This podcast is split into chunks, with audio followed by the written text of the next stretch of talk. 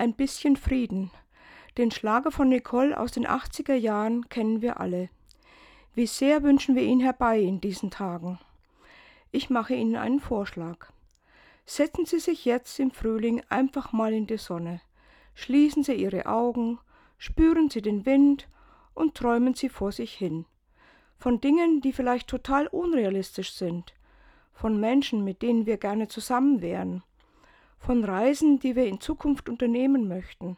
Von innerer und äußerer Ruhe um uns herum. Probieren Sie es mal aus heute eine Minute mit mir selbst in Frieden leben, auch wenn es stürmisch ist um uns.